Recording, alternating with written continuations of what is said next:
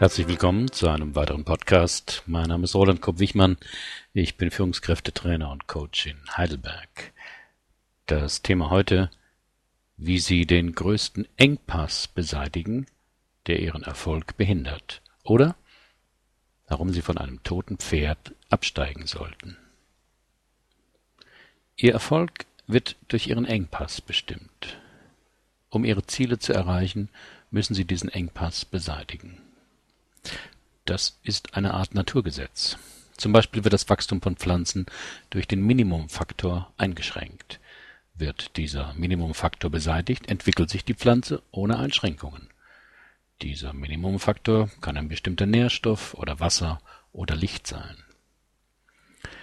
Dieses Prinzip, das Wolfgang Mewes zur Grundlage seiner EKS-Strategie machte, gilt für alle vernetzten Systeme, zum Beispiel auch für ein Unternehmen. Hier kann der Engpass zu wenig Startkapital, ein Mangel an einem schlüssigen Konzept, die falschen Mitarbeiter weiter sein. Ohne das Beseitigen des Minimumfaktors wird sich kein Erfolg einstellen, egal wie gut die anderen Faktoren sind. Im englischen Sprachraum beschreibt dieses Problem die Theory of Constraints.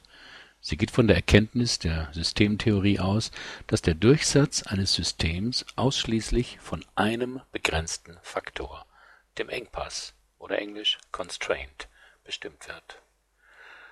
Eine Verbesserung des Durchsatzes kann nur erfolgen, wenn das Gesamtsystem ausgehend vom begrenzenden Faktor übergreifend optimiert wird. Wenn du entdeckst, dass du ein totes Pferd reitest, steig ab, heißt ein schöner Spruch. Doch oft im Leben erkennen wir den offensichtlichen Engpass, das tote Pferd, nicht oder wollen ihn nicht sehen. Statt abzusteigen, erfinden wir kreative Umwege, wie wir mit dem toten Pferd besser umgehen könnten. Die Geschichte meines persönlichen Engpasses. Ich hatte schon immer viele Interessen und mein größter Engpass ist, dass es mir immer wieder schwerfällt, mich zu fokussieren. Das zieht sich ja auch durch mein Berufsleben. Für vieles geeignet, aber ohne klares Gefühl, was ich wirklich wollte. Noch während ich mein Abitur auf dem zweiten Bildungsweg nachholte, schwankte ich zwischen Psychologie und einem Kunststudium. Das hatte zur Folge, dass ich nächtelang in meiner Küche Steinskulpturen fertigte was sich jedoch auf meine Abiturnote nachteilig auswirkte. Auch heute als Trainer, Therapeut und Coach habe ich immer mehr Projektideen und neige manchmal dazu, mich zu verzetteln. Ich fange oft etwas an und bringe es dann nicht zu Ende, weil mir was Interessanteres in den Sinn kommt. Ich musste lernen, mich zu fokussieren. Das wurde vor allem deutlich, als ich meinen ersten Buchauftrag mit dem Herder Verlag abschloss. Ein Dreivierteljahr mich auf ein einziges Projekt konzentrieren. Unvorstellbar. Aber um das Buch zu schreiben, musste ich diesen Engpass beseitigen. Ich machte mir einen strengen Stundenplan, gewöhnte mir an, früh aufzustehen, um zwei Stunden mehr Zeit zum Schreiben zu haben. Ich lernte, mich von Ablenkungen fernzuhalten. Sie merken schon, es ist leichter, auf dem toten Pferd zu, sitzen zu bleiben und Ideen zu entwickeln, wie man es doch noch bewegen könnte, als abzusteigen und selber aktiv zu werden. Wie Sie Ihren Engpass überwinden. Das geht am besten in drei Schritten. Erstens, identifizieren Sie Ihren Engpass. Betrachten Sie Ihr Leben in einer Rückschau oder schauen Sie auf Ihre gegenwärtigen Ziele und Projekte. Was ist der Flaschenhals, der Sie immer wieder begrenzt? Welcher Engpass engt immer wieder Ihre Möglichkeiten ein? Das kann eine fehlende Fähigkeit sein, wie eine Sprache oder der Umgang mit dem PC oder dem Internet oder eine unpassende Einstellung. Wichtig zu wissen, ein System kann immer nur einen Engpass zur gleichen Zeit haben. Und dieser Engpass bestimmt, wie viel Durchsatz möglich ist. Heißt konkret, Egal wie viel Sie oben in den Trichter hineinschütten, schütten, der engste Flaschenhals bestimmt, was durchgeht. Zweiter Schritt.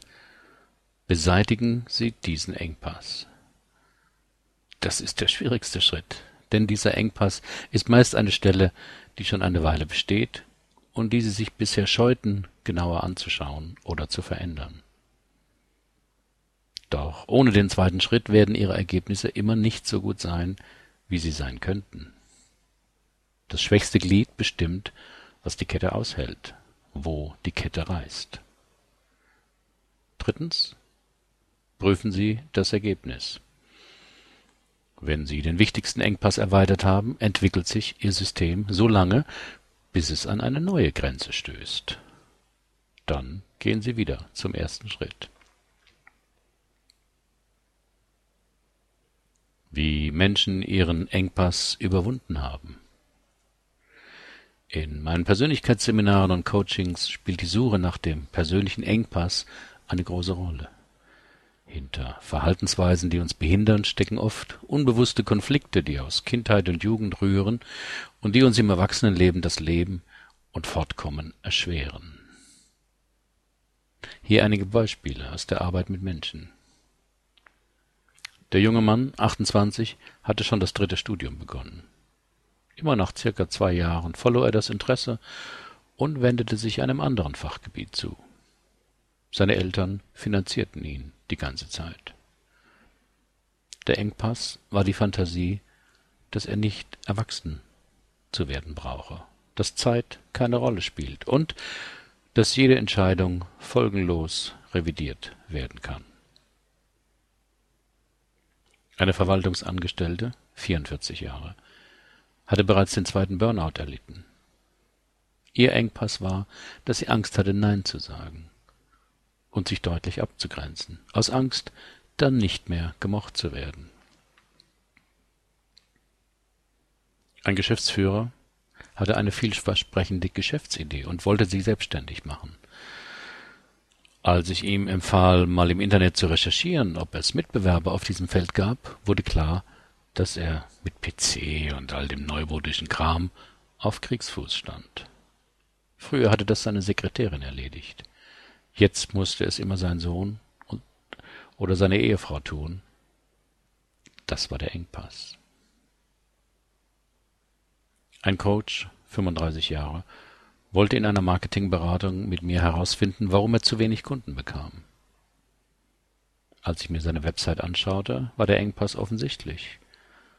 Ein Bauchladen an Angeboten und Zielgruppen, bei der jeder sich angesprochen fühlen sollte aber wohl selten ein Interessant, ein Interessent das Gefühl hatte, genau beim Richtigen zu sein.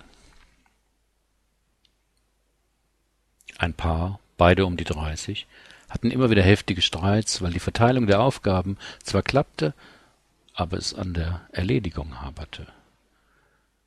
Der Engpass war ein hartnäckiges Aufschiebeverhalten beiden, wenn es etwas zu tun gab. Ich will erst mal noch war das geflügelte Wort, mit dem beide anstehende Tätigkeiten aufschoben. Oft sind es emotionale Engpässe.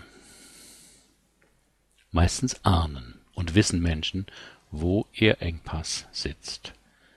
Aber weil es harte Arbeit sein kann, diesen Engpass zu erweitern, wollen wir uns nicht damit befassen, erfinden gute Ausreden oder schieben es auf. Mir ging es genauso. Wir machen die Umstände, andere Menschen, die fehlende Zeit dafür verantwortlich, dass etwas nicht weitergeht in unserem Leben. Doch müssen wir oft nur den wesentlichen Minimumfaktor beseitigen, damit die Kugel wieder rollt. Eine vermehrte Anstrengung außerhalb des Engpasses wird uns nichts nützen. Ein Beispiel. Wenn Sie sich konsequent vegetarisch ernähren, kann es passieren, dass Ihnen mit der Zeit die Vitamine B und D fehlen.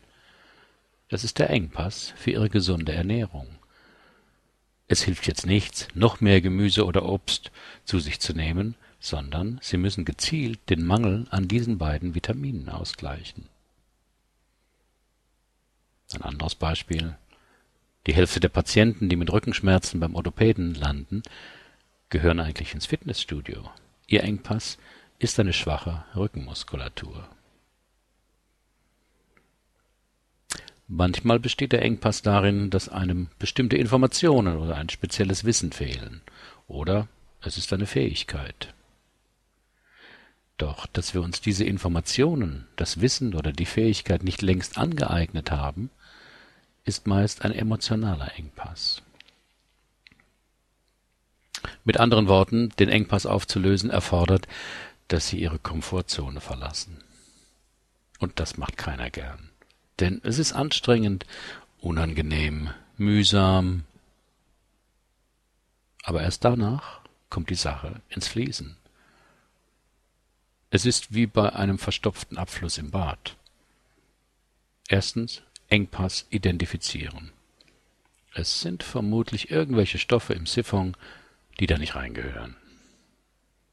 Zweitens den Engpass beseitigen.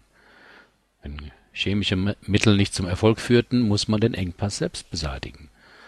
Mit der Rohrzange den Siphon demontieren, dann ein ekliges Gemisch aus Haaren und Seife entfernen, alles wieder zusammenschrauben. Drittens prüfen, ob es wieder fließt. Sonst zurück zum ersten Schritt.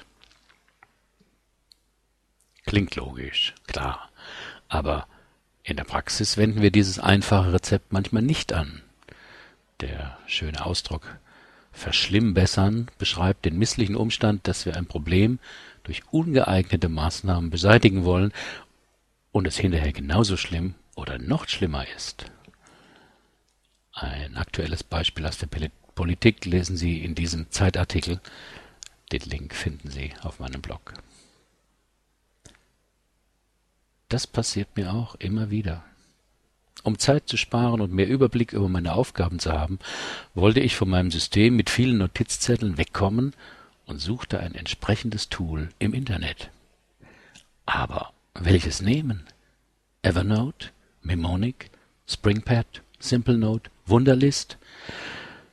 Gar nicht so einfach, all die, all die verschiedenen Eigenschaften zu vergleichen und bewerten.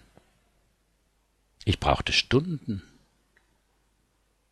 bis mir auffiel, ich verzettelte mich schon wieder. Mangelnde Fokussierung. Ich kaufte mir ein kleines Notizbüchlein und gut war's. Was ist Ihr größter Engpass? Herzlichen Dank für Ihre Aufmerksamkeit. Bis zum nächsten Mal.